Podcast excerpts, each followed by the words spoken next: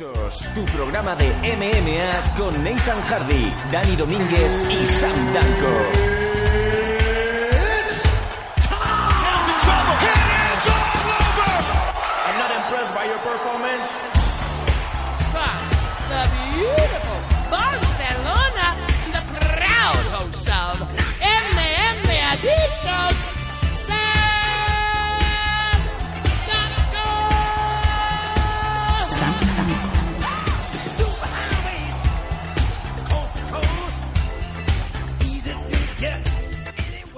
Muy buenas a todos y bienvenidos nuevamente a una edición más de MM Adicto. Nuevamente, como podéis estar comprobando, no soy Sandanko, soy Nathan Hardy. Pero como dije el domingo en ese directo que hicimos, íbamos a hablar un poco de. Queríamos hablar un poco también de lo que había ocurrido en Bellator. No vamos a tratar Robo sí porque no quiero que esto se vaya a extender demasiado. Entonces, hay otros temas que también quiero tratar, con lo cual vamos a ceñirnos un poquito más. Vamos a hacer un programa algo más corto. Pero bueno, vamos a igualmente a hablar. Eh, como he dicho, eh, como dije el domingo, queríamos hablar de Velator, queríamos hablar también del tema de las audiencias, de cómo habían ido esta semana. Y además, recientemente han surgido otras cosillas, así que vamos a pasar ya a lo que es el contenido del programa. Y lo primero que tenemos del contenido del programa es una cosa que quería comentar que no tiene en sí que ver con el mundo de las MMA, pero que sí que nos afecta a nosotros desde el punto de vista de- del mundo del podcasting, de gente que lleva bastante años haciendo esto. ¿Y cuál es el problema de, que hemos tenido? Pues que, mm, como todos sabréis, anualmente se produce un. se entregan una serie de premios por una asociación del podcasting español, que mm, tampoco tenemos muy claro por qué siguen siendo los mismos de siempre. Y como cada año, pues nosotros, tontos de nosotros, por así decirlo de alguna manera, pues nos hemos apuntado. Hemos tenido, eh, por cierto, hay que recordar que estamos en directo, con lo cual podéis mandar vuestros comentarios eh, y los iremos leyendo en el chat al final de- del programa. Y como voy diciendo, en el tema de, de la asociación podcasting, pues quien no lo sepa, pues hacen una, una entrega de premios donde la votan los en primera en primera instancia los simpatizantes y en segunda instancia eh, los socios. Son los encargados de, de votar los socios que son gente que pagan pues no sé si serán 20 euros o 30 euros al mes y tienen derecho al voto y otras cosas que no sé qué son la verdad. No sé qué otro otro acceso otro otro beneficio tiene ese socio. Eh, ¿cuál es el problema aquí? pues que estos premios Mm, a pesar de que yo tengo mi opinión y que ahora después lo vamos a, también a, difundir un poquito, es que em, se presentan una serie de categorías, ¿vale? En la, en base figuran que eh, hay una serie de categorías y que en cada categoría se tienen que presentar para que se haga la categoría 10 programas, ¿vale? 10 programas, dicen, bueno, son las bases, ¿no? Es lo que hay y te lo tienes que comer. Y aquí es donde viene el problema. ¿Y cuál es el problema de esto? Pues que no se han presentado los 10 programas necesarios para la categoría de deporte y esta vez no nos han metido en la categoría de papiroflexia, pero sí que nos han metido en la categoría de general, donde reza tal cual, se meten todos los programas que no han tenido un mínimo de participantes en su categoría. Y aquí es donde viene mi cabreo real, porque esto es lo que hacen año tras año. Pero jodidamente año tras año. Y me voy a subir porque llevo ya tantos años viendo esto en la Asociación del Podcasting que cuando me viene Santi Camacho a decir que tenemos que apoyarnos a la Asociación del Podcasting, ah, miro para un lado, miro para el otro y digo, Santi no sabe lo que está haciendo. Santi Camacho, no sé si sabréis quién es. Santi Camacho, pues eh, algunos sí que lo sabéis, pero era uno de los colaboradores de- de Iker Jiménez que tiene su, además ahora mismo, su podcast situado en la parte alta, entre los cinco primeros en iBox. Y hay que decir que no es. bueno, puede tener. Obviamente es un profesional, pero no tiene el apoyo de una radio detrás, ¿vale? Forma parte, pues, es su propio podcast y él, pues, hace su propio programa. Vale, ¿cuál es el problema de, como, como voy diciendo? Que nos han metido en la categoría general. Entonces, como digo, em, aquí hay un puñetero problema grande. Que es ese. Que nuevamente nos meten en una categoría que no nos corresponde simplemente porque no hemos llegado al límite. ¿para qué seguimos presentándonos? No solamente nosotros, sino los otros programas que se habían presentado, que eran, que eran tres o cuatro programas más, me parece, que se han presentado, pero que se han quedado sin categoría de deporte. Yo quiero competir en una categoría de deporte, no quiero competir contra alguien que no tenga nada que ver de deporte. Y la Asociación del Podcasting, pues un año más me lo ha vuelto a negar. No lo ha vuelto a negar. A mí, tanto a mí como o sea, al programa en general, a mí me ha dicho. Y no nos sirve. No nos sirve la excusa de que en la base ponga, de que en las bases de, la, de, la, de los premios de asociación digan que tienen que presentarse un mínimo de 10. No nos sirve. Porque año tras año es la misma mierda. Y llega un punto en el que te hartas de esta asociación y, y haces cosas y dices cosas como las que yo voy a decir aquí, que de todas formas no me estoy saliendo muy, muy por encima, pero años atrás sí que me he salido porque años atrás han, vuelto, han hecho, como digo, lo mismo. Segundo problema, que votan los simpatizantes y luego votan los socios. Que para empezar, para empezar, os voy a contar cómo es el sistema y tampoco nos vamos a alargar mucho porque esto va a aparecer, pero creo que es un tema necesario porque para que veáis lo que es el mundo del podcasting en España. Por mucho que algunos os digan, no, es una mierda. La asociación del podcasting es una basura. ¿Vale? No hace nada por el, por el mundo del podcast. Y hace mucho tiempo era endogamia pura y dura. No se tocaban los huevecillos por debajo de la mesa porque estaba feo, pero se entregaban los premios entre ellos. Y esto es una verdad. O sea, esto no es mentira, esto es verdad. Porque hay gente que ha recibido premios y que no, o sea, y que, y que lo, poco más que lo ha, lo ha llegado a confesar, que daban los premios a mano, ¿no? Y a mí el premio me vale, a mí el premio importa una mierda. Yo lo que quiero es que si se hacen unas cosas que se hagan bien. Nuevamente la asociación no lo ha hecho bien. Bueno, ¿cuál es el segundo problema? El problema es el tema de la puntuación, ¿no? Tiene tres puntos eh, que puedes dar si eres simpatizante, si eres socio, obviamente luego tiene la ronda final, ¿no? Cuando se ha hecho la criba de los simpatizantes, pues pasa a lo, de, a lo final, ¿no? Vamos a ver. Señores del jurado. Y lo voy a decir tal y como lo siento. ¿Qué puñetas vais a juzgar vosotros de un podcast de MMA si vosotros no sabéis de MMA? Pero de MMA digo porque es el nuestro digo de otro cualquiera de deportes o de cualquier otra categoría. ¿Qué puñetas vais a hacer? O sea, ¿cómo vota la gente y cómo me vendéis que no es un puñetero concurso de popularidad cuando, para empezar, ni vosotros vais a escucharos los, quizás, ¿cuántos? ¿50 a lo mejor podcasts que se han presentado en general para juzgarlo?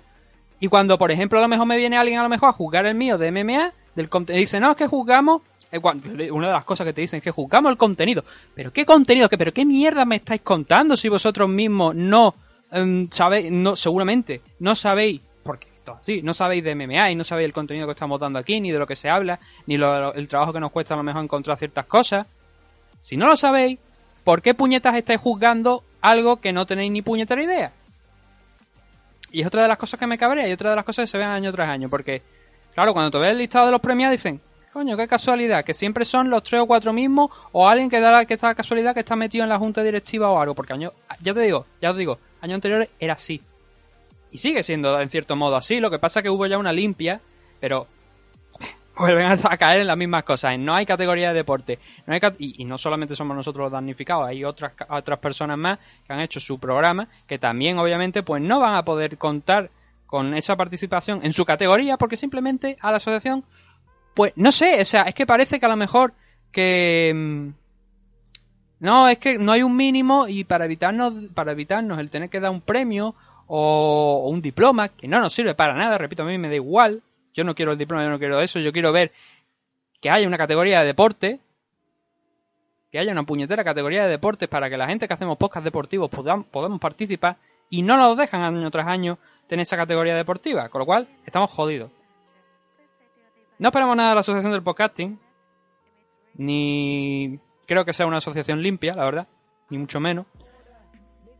Pero si te siguen intentando vender una imagen y le ves que esa imagen al final no es realidad, te indigna y te cansas de hacer gilipollas, de, de apuntarte año tras año esperando que alguna cosa mejore.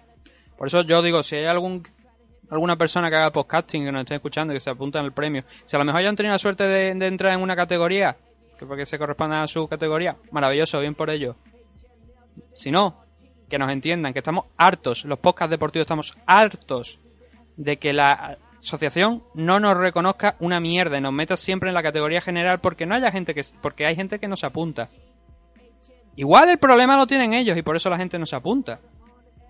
No sé, me da la sensación de que, igual, de, que es así lo que pasa, porque cuando año tras año podcast deportivos, que hay muchos, no se apuntan a ese listado de, de, de la asociación podcasting, o bien es que no conocen la asociación, o bien es que saben qué es lo que hay.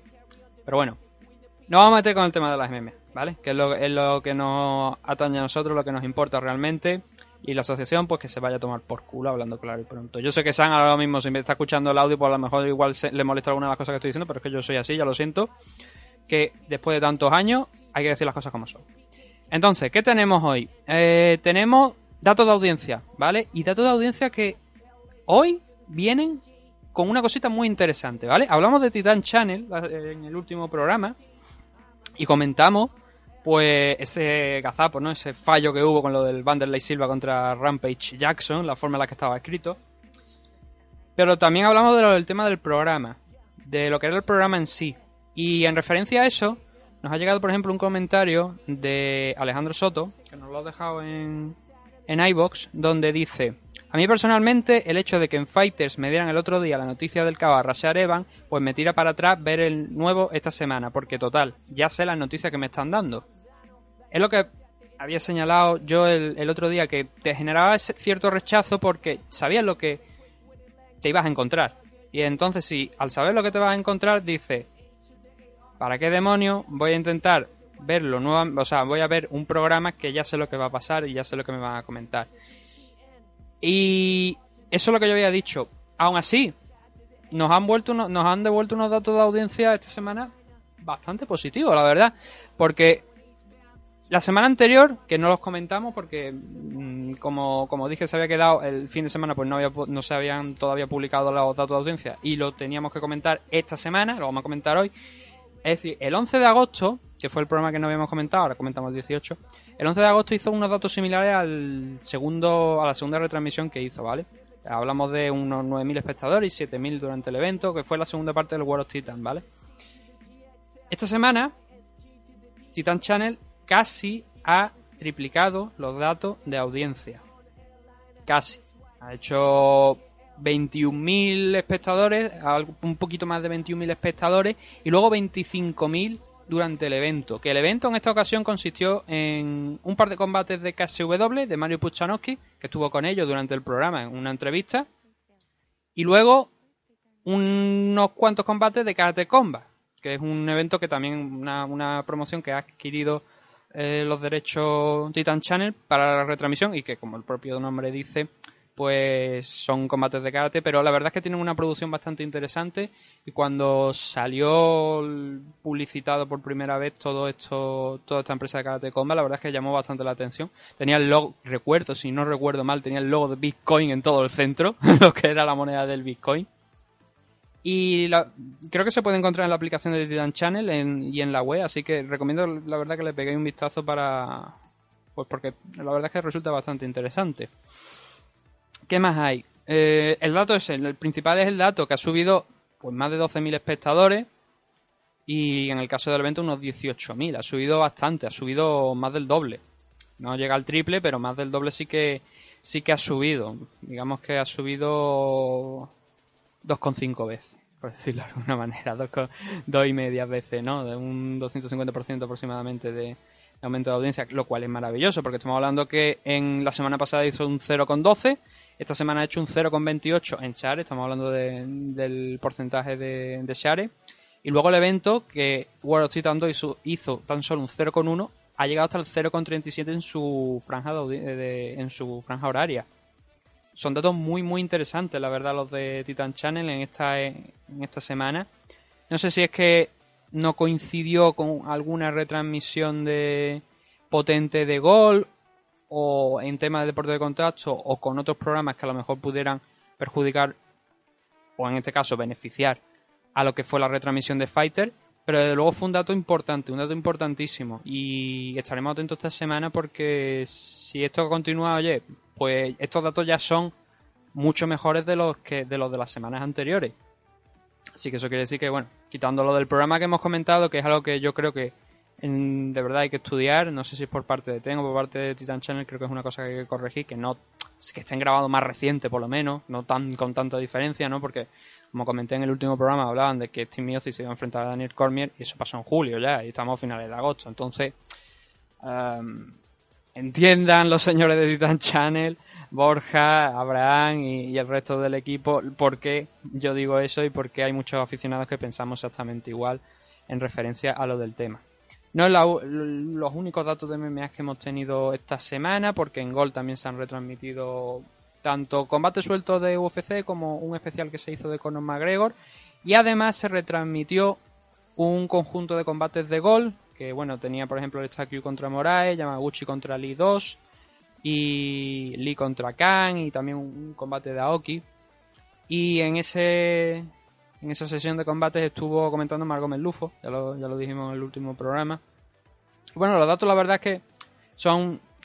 Comentar estos datos es comentar sobre un conglomerado de combates que no es realmente un evento, así que tampoco son tan importantes, ¿no? Pero la media de, esta retransmisión, que fue cinco combates de, de One en Golf, fueron de cerca de 69, bueno, se- podríamos decir prácticamente 69.000 espectadores, con el Eustaquio contra Moraes siendo el combate más, más visto con 90.000 espectadores y el Yamaguchi contra Lee con 88.000. Ya es lo que nos comentó Albert, ¿no? Cuanto más largos son los combates, pues más datos, más la- el número medio de espectadores pues es mayor. Y aquí lo vemos, por ejemplo, con el, el contra Moraes y Yamaguchi contra Lee. Sobre todo en el Yamaguchi contra Lee, que si mal no recuerdo fue, fue completo cinco rounds y además fue un combate bastante entretenido. Luego ya bajó la audiencia un poco, ¿no? Y el Aoki contra Jakiev, pues 40.000 espectadores, por lo que decimos, ¿no? La, la duración de los combates también muchas veces marca el- lo que dura.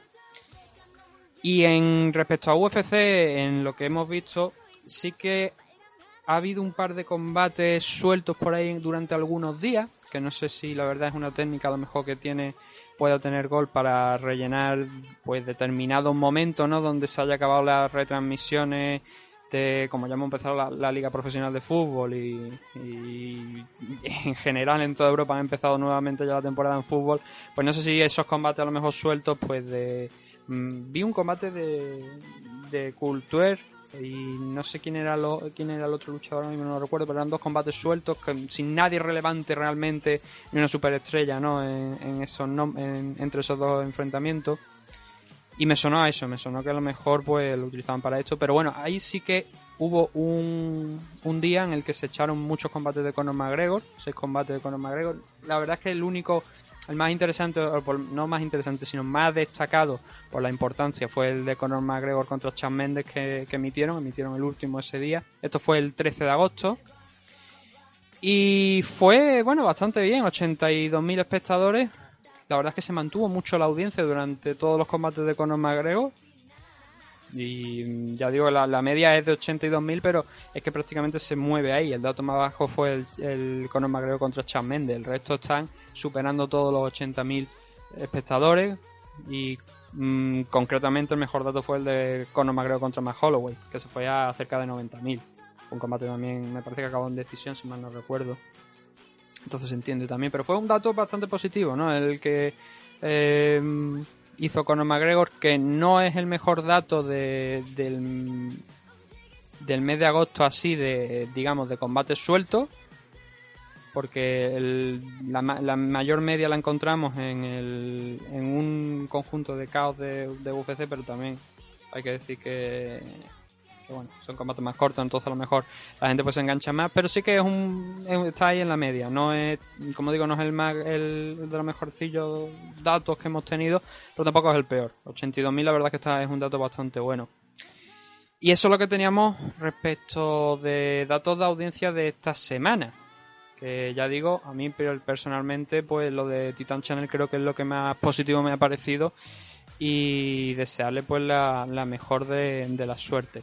Por un momento no he controlado la playlist, ¿vale? De, de, de- de música, con lo cual no sé si habrá sonado algo extraño por ahí. Si ha sonado algo, pues disculpadme.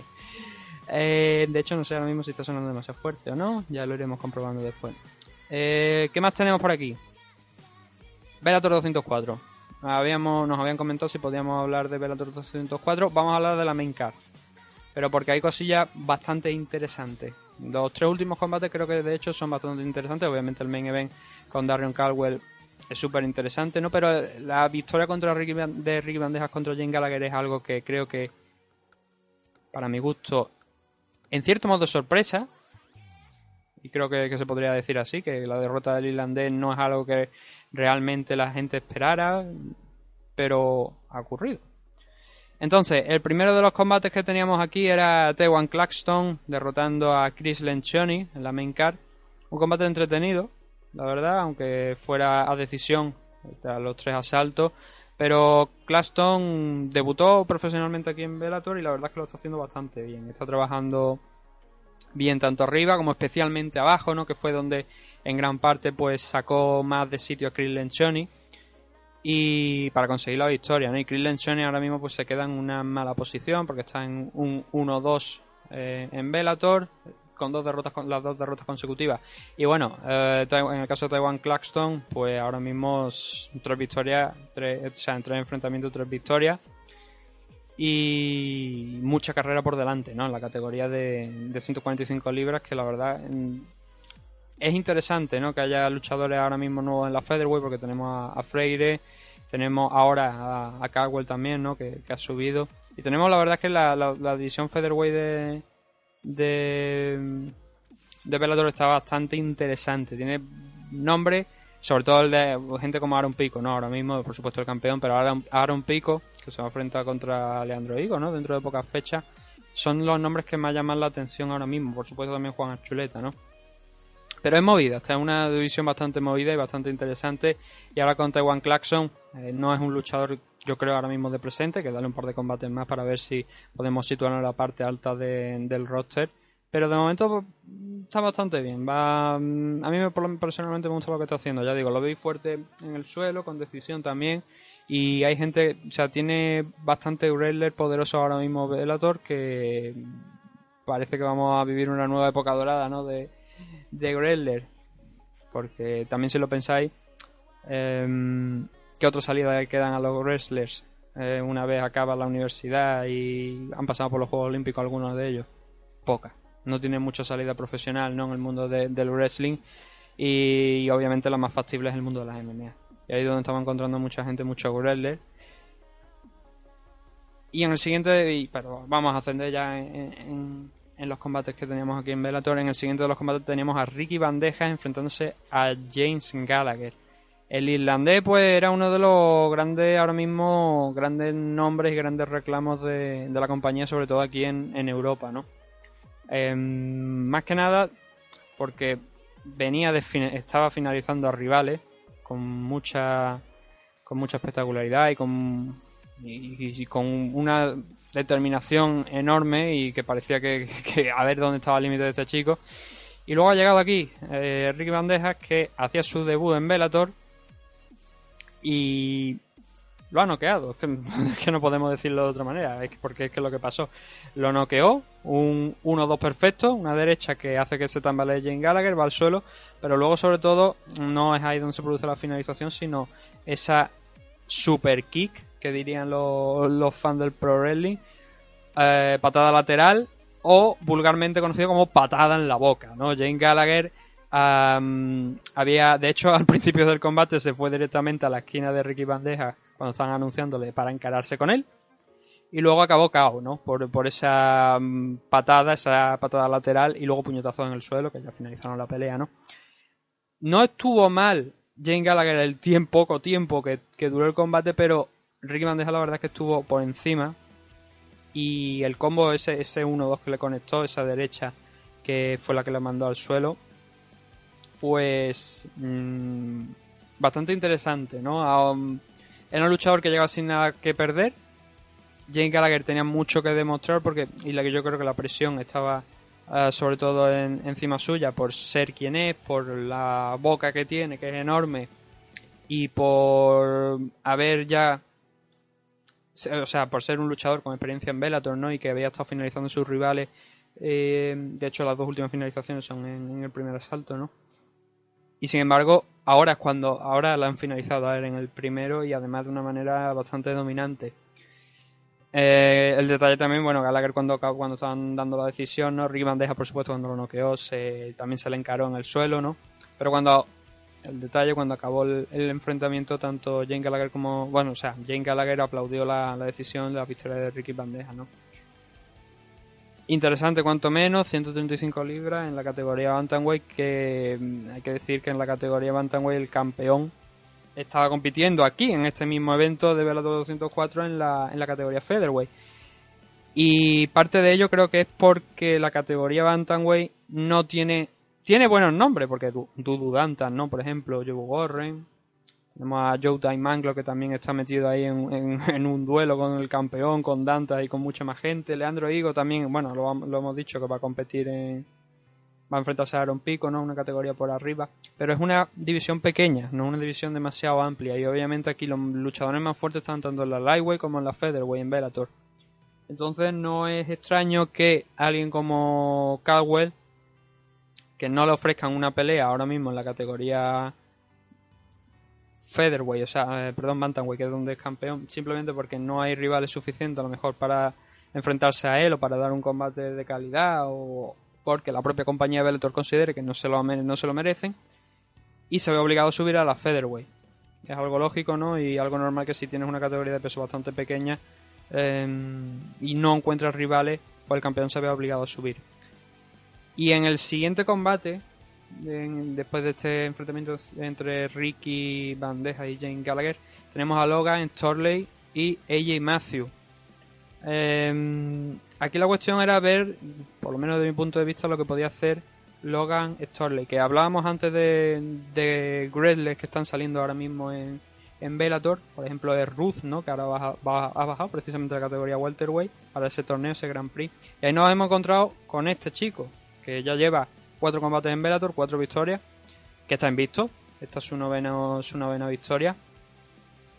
Y, que es un wrestler, eh, es tal cual, es un, wrestler puro y duro. Y lo demostró, lo demostró durante el combate porque la verdad es que desmontó sistemáticamente a, a AJ Matthew, eh, no solamente con los takedowns, sino luego en el suelo con un gran pau bastante dominante. No podemos decir realmente que AJ Matthew pues sea mm, un luchador pues de cierto, de gran, de gran nivel, por decirlo, de, por ponerlo así suave. No podemos decir que sea de gran nivel, pero uh, sí a lo mejor del actual nivel en el que está Logan Storley, que bueno, tampoco es que haya ganado a nadie realmente relevante, un top 5 a lo mejor de, porque claro, con los rosters que no son tan amplios, hablar de a lo mejor de top 15 sería feo, ¿no? Pero un top 10, un top 5 de la categoría Teníamos entre las victorias que se cuentan de Logan Storley fue eh, tenemos a Kimberly Haley, Matt Secor, John Buckley y AJ Matthews ahora. Quizás el nombre de AJ Matthews a lo mejor el que un poquito más le sonará a la gente porque no solamente es que haya estado peleando aquí en Bellator, sino que también lo vimos en Rising. Y bueno, es un nombre que por lo menos le suena más a la gente. Él tiene más, más recorrido y la verdad es que para enfrentarlo a Logan Storley pues está bastante bien. El problema es que le salió mal la jugada no y Logan Storley paró el combate en el segundo round después de, como digo, una actuación totalmente dominante y dar un paso al frente. Y ahora sí, ahora llega el momento eh, de dar un paso más y buscar grande, no un gran nombre, obviamente, porque los grandes nombres para empezar también están en el torneo de, eh, de Bellator de, de la división welterweight, ¿no? Pero algunos de esos nombres de segunda línea que se quedan ahora mismo colgados por ahí, sí que podría ser un rival interesante para, podrían ser rivales interesantes para Logan Storley, visto que, oye, que le está funcionando también la cosa, que está dominando y que es hora, ¿no? Ya de darle un, por lo menos un rival de cierta entidad para que podamos ver realmente en el nivel en el que está el americano, viendo, como digo, las actuaciones que ha tenido y concretamente la última, que fue, ya digo, algo espectacular. Decía, no sé quién, no sé si era Bill John McCarthy el que estaba en comentarios con, con Goldberg. Eh, no sé si era, como digo, McCarthy, pero estaban hablando de, de que podría ser el más huge de la división bueno, de la división welterweight obviamente más, huge, estamos hablando de, la welterweight, pero que podría ser el más huge de Bellator, ¿no? Por el background, por la forma que tiene de pelear y la verdad es que es pronto, ¿no? Y mm, obviamente más huge son palabras mayores, pero sí que tiene cierto aire, ¿no? En el sentido de cómo es tan dominante a la hora de, no solamente de derribar a su rival, sino luego en el suelo, con un gran pound constante, con un trabajo que te asfixia, que prácticamente te anula y que te pone muchísimas dificultades a lo largo de todo el tiempo que lo tienes encima. Y muy bueno, muy buena, la verdad, muy, muy buen luchador ahora mismo. Vamos a ver hasta dónde puede llegar, porque siempre em, es muy complicado pronosticar hasta dónde puede llegar un luchador. Pero de momento, por lo que yo he podido ver de Logan Storley y coincidirá mucha gente conmigo, creo que ha hecho un buen trabajo y que puede ser alguien interesante en una categoría de peso donde ya lo estamos viendo. Hay buenos strikers, a Michael Page, pero también hay buenos grapplers como el propio Ruth y luchadores que manejan un poco ambos campos, ¿no? Ronnie McDonald, Corey Scott, Douglas Lima, luchadores peligrosos, ¿no? Y van a ser peleas desde luego interesantes si Logan Storley consigue seguir subiendo en los rankings y consigue seguir eh, consigue más victorias ¿no? en, la, en la categoría de peso, en las 170 libras. Ya en el main event tenemos a Darion Caldwell enfrentándose a Noah Lahat, el israelí. Y la victoria mm, se la llevó en esta ocasión Darion Caldwell, haciendo su debut en la categoría Featherweight, el campeón Bantamweight, por ti que llevó en el segundo salto con, en el suelo, Gran Pound, finalizando a Noah Lahat en un combate que demuestra lo que es Darion Caldwell y que por si alguien tenía alguna duda quizás sobre la categoría y el nivel de este hombre, no solamente después de por supuesto haber vencido a Eduardo Danta, sino cómo finalizó a Alejandro Higo en el primer round, pues aquí nos lo ha demostrado que no es un tema de peso, que incluso si pelea en la categoría featherweight también puede tener un grandísimo nivel y, demostró la verdad que está preparado no te voy a decir no voy a decir no para para enfrentarse ya directamente a Patricio Freire no por cierto, Patricio, pues ya lo hemos dicho, tiene. Perdón, sí, no, Patricio. Patricio, creo que es Patricio, Patrick, me parece que es el que tiene la pelea contra. Contra. Sí, efectivamente, es Patrick y el que tiene la pelea contra Roger Huerta.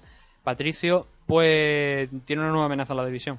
Patricio tiene una nueva amenaza en la división que se llama Darion Cowell y que visto en el plano en el que se está moviendo Bellator actualmente, en el que luchadores de categorías inferiores y de categorías superiores están bajando y subiendo por, o bien por la falta de competición o bien para coger algunos combates en concreto como puede ser el caso de Darren Calvin contra Noah Laja ¿no? pero también la participación por ejemplo de Ruth en el torneo de la división welterweight pues sería no, no hay que descartar que Darren Caldwell pues pueda cumplir con sus compromisos en la división bantamweight y también tener una oportunidad en el título en la división featherweight yo creo que con, la, con el tema de lo de Conor McGregor recientemente, ¿no? Porque obviamente hay gente que ha estado peleando en categorías de peso em, y cogiendo cinturones en categorías de peso antes que Conor McGregor, pero sí que no se había estado, bueno, para empezar el tema de los dos cinturones, ¿no? A la vez, pero no se había dado recientemente ese tipo de caso.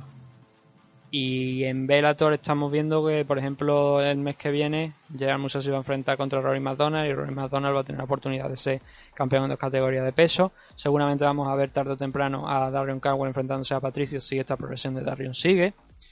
Y me vienen también nombres a la cabeza como, por ejemplo, Martin Wynn, ¿no? En, en One, que tiene dos cinturones y ha intentado incluso conquistar el cinturón de Viviano. No pudo derrotar a Viviano, tampoco pudo derrotar a Kevin Bellingham. Creo que fue Kevin Bellingham, me parece que se enfrentó en el, hace pocas fechas en el por el cinturón interim por aquella lesión ciertamente extraña de, Viviano. Lo dicho, eh, Darion Caldwell ahora mismo con esta actuación liquidando a la Hat por la vía prácticamente por la vía rápida y un luchador que ya tiene cierto registro en, en, la categoría de peso, no solamente aquí en Bellator, sino también cuando estuvo en USC. Tiene cierto recorrido y es un rival desde luego que no era un debut fácil, ¿no? En una categoría de peso como la Featherweight no era un debut fácil contra Noah Lahad y Darren Caldwell la verdad es que estuvo excelente. Lo que nos había demostrado contra Eduardo Danta, pues parece, contra Dudu, pues parece que lo está haciendo cada vez un poco mejor, ¿no? Ha derrotado a Leandro Higo, ahora ha derrotado a Noah Lahad y quizás es pronto, ¿no? Como digo, para un enfrentamiento contra Patricio Freire, pero mm, siendo esto Bellator y viendo el buen trabajo que está haciendo Scott Coker recientemente, no sería de extrañar ¿no? que fuera el próximo, quizás el próximo combate para, para Patricio, un Patricio ahí contra, contra Darren Cowell. Podría ser interesante, también desde el punto de vista promocional, ¿no? Por lo de los dos cinturones de peso. No sé si a lo mejor es lo que más le interesa a Bellator, pero claro, habiendo, habiendo abierto la veda, ¿no? Con el tema de Rory McDonald y, y Gerald Musashi, todo puede pasar ahora mismo. Y bueno, esto ha sido el resumen de, de lo de Velator. Y antes de despedirnos, estamos ya sobre la media hora, que era más o menos lo que me había planteado para, para este programa. Eh, antes de despedirnos, hay cosas importantes esta semana en, en Japón, no en el ring en sí, sino en los despachos y desde el punto de vista promocional. Y es que Rising tiene una rueda de prensa para promocionar el evento del 30 de septiembre el 24 de agosto, pero el día antes tenemos una rueda de prensa de One para promocionar el evento del que hablamos, creo que fue la semana pasada, me parece que hablamos, en el, evento de la que va a celebrar en Japón One el, en marzo. Ahora no sé si era el 30 de marzo, 29 de marzo, creo que la fecha o, pactada aproximadamente, pero presumiblemente en esta en este en esta rueda de prensa van a anunciar no solamente parte supongo parte de la CAR sino que también iban a anunciar el recinto y van a ver eh, dónde cómo iban las cosas no esto porque es noticia porque bueno ya lo habíamos comentado no tanto One como Rising parece no tienen una rivalidad oficial pero sí que se están haciendo cosas que están chocando entre ambas compañías. Por ejemplo y esto es más reciente no es otra de las cosas que quería comentar hoy Um, ha firmado a la hermana de Tenshin Asukawa. Bueno, Tenshin está en el equipo de Wolf, así que imaginaos la cara ¿no? que puede poner Sakakibara si el día anterior dicen que Tenshin Asukawa va a participar en el evento de marzo del año que viene de One. La cara de Sakakibara puede ser un puñetero poema, teniendo en cuenta que además Tenshin se supone va a estar en la rueda de prensa del 24. Han firmado a la hermana han firmado a Morimoto y Akudo, que hicieron un combatazo en Rise 125, creo que fue el, enfrentamiento en el que estaba Tenshin Asukawa contra Rottan en el main event. No sé si fue el 125, pero fue en ese mismo enfrentamiento que tuvimos, en ese mismo evento que tuvimos un doble enfrentamiento por título. Estaba ese Morimoto contra Akudo, que hicieron un combatazo, un señor combate, yendo, agotando no solamente los 5 rounds, sino. Estamos hablando de kickboxing, ¿eh? eh pero o sea, es la importancia de lo que está haciendo One como empresa de deporte de contacto, en el que no solamente están las super series de kickboxing y de, y de Muay Thai, sino también de MMA, pero es interesante porque afecta al mundo de las MMA también por el tema de Tenshin Asukawa. Y como iba diciendo, Morimoto y Kudo hicieron un enfrentamiento excelente, agotando los cinco rounds y teniendo que ir a un round extra para determinar quién ganaba, y luego eh, Tenshin Asukawa contra Rostan, contra el tailandés, fue exactamente igual. Tuvieron que agotar, eh, agotaron los, cinco rounds y fueron a un round extra para decidir quién, quién ganaba la pelea.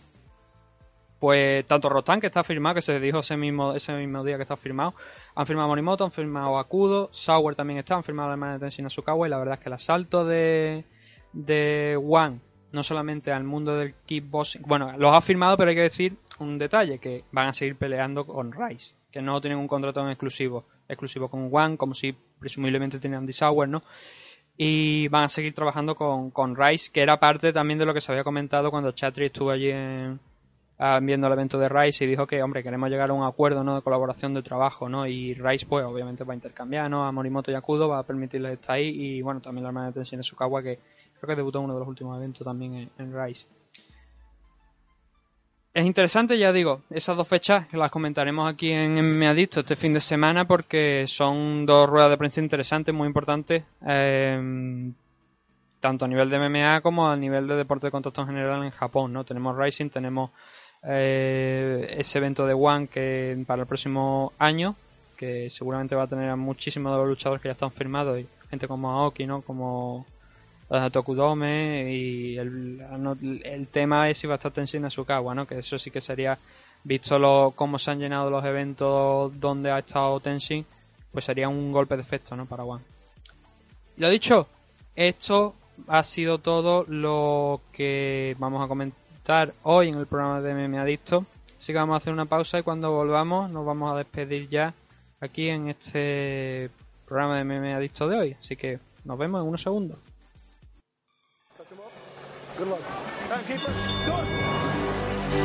¿Te gustan las NMA? En NM Adictos te escuchamos.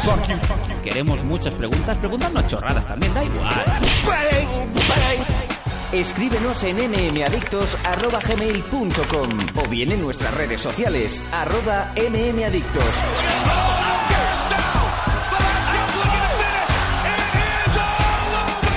Adictos, tu pregunta y nosotros sacaremos el Conor McGregor que llevas dentro.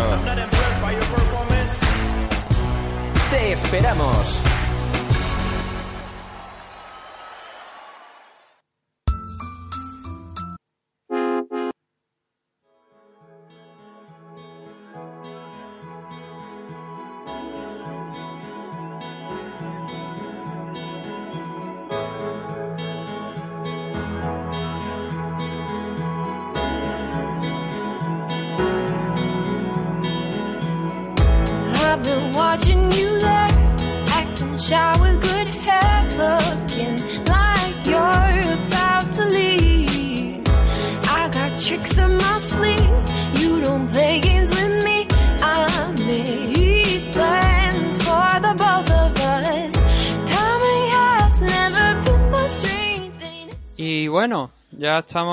Segundos finales de esta edición de MMA Adicto. Eh, hoy en directo, ha sido un poquito improvisada, pero bueno, ese tema de ese comentario, esos cuatro combates del main, de la main card de Bellator, pues queríamos hacerlo, aunque no haya sido quizá todo lo amplio ¿no? que podía ser, pero a las 8 de la tarde hace calor aquí en, en Málaga y no hay ganas de mucho más. Aparte, sumado a la- al otro programa, hace ya su buena hora y 20 ¿no? de aguantando a Nathan Hardy, así que es suficiente por esta semana. Obviamente los, los suscriptores de Patreon tendrán algo más extra esta semana y luego ya volveremos el fin de semana no comentando pues lo que vaya dando las MMA internacionales, a lo mejor alguna cosilla también nacional, obviamente. Pero ahora mismo estamos en incógnita, ¿no? A ver qué es lo que, qué es lo que pasa en los próximos días, qué, qué temas hay, ¿no? Que podamos tratar. Eh, lo dicho, muchas gracias a todos. Lamento esos 10 minutos, 7 minutos, 8 de iniciales, ¿no? Donde hablamos de la asociación Posca, pero hay veces que ya te cansan, ¿no? E incluso si habéis, si veis el vídeo a través de YouTube, ha llegado un punto en el que le he dicho a Sam incluso, ¿qué pasa si pongo un, un logotipo de asociación podcasting junto a una bandera nazi? Así por simplemente por, por, por saberlo, ¿no? Porque me ha mucho a la, si lo estáis siguiendo a través ahora mismo de, de YouTube, pues esta imagen que estáis viendo ahora mismo en pantalla de Infowars, ¿no? Eh, detrás la imagen original no tenía esto, bueno, que no sepa Infowars que busque la información. Eh, esto es un- una edición que he hecho yo, pero la imagen original tenía detrás una bandera nazi, ¿no? Eh, entonces, pues, ¿qué pasa, no? Si lo, si lo pones con eso. Se lía la monumental, ¿no? Ahora mismo eh, a nivel público. Bueno, lo dicho, muchas gracias a todos y nos vemos en el caso de Patreon a lo largo de, esta semana y luego ya para el, resto de, seguidores de, de oyentes de MM Adicto, el del programa gratuito este fin de semana, aquí en MM Adicto. Muchas gracias a todos y nos vemos.